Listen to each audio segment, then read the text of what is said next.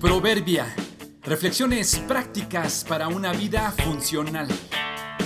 Mayo 16. Arrugas y seguridad, segunda parte.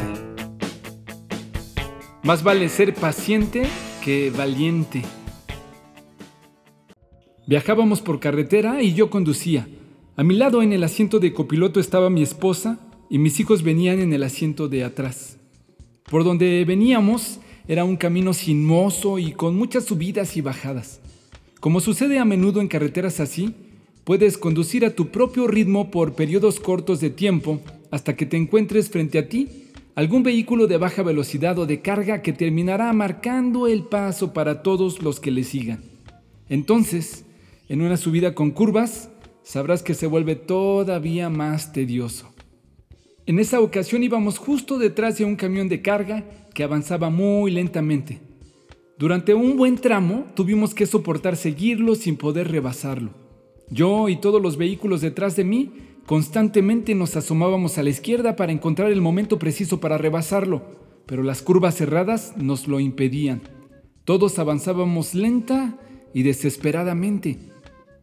Queriendo hallar el momento oportuno, de pronto el conductor del camión prendió su luz direccional del lado izquierdo, mandando la señal de que podíamos rebasarle.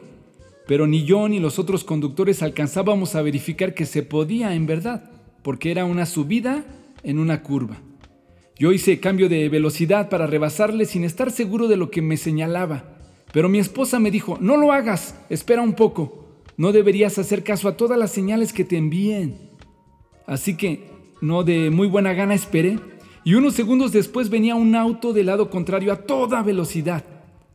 No creo que el conductor del camión estaba buscando que nos estrelláramos, o no lo sé. Quizá ya lo habíamos desesperado con nuestras luces y presión y quiso librarse de nosotros, no lo sé. Pero estuvimos a unos metros o segundos de un accidente. Es verdad.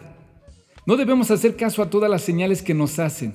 No necesariamente tenemos que responder a todos los llamados que oímos no tienes que comprar todo lo que te ofrecen.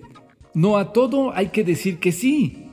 A veces porque lo consideramos una oportunidad única, otras por la presión o por la pena de decir que no, y terminamos accediendo.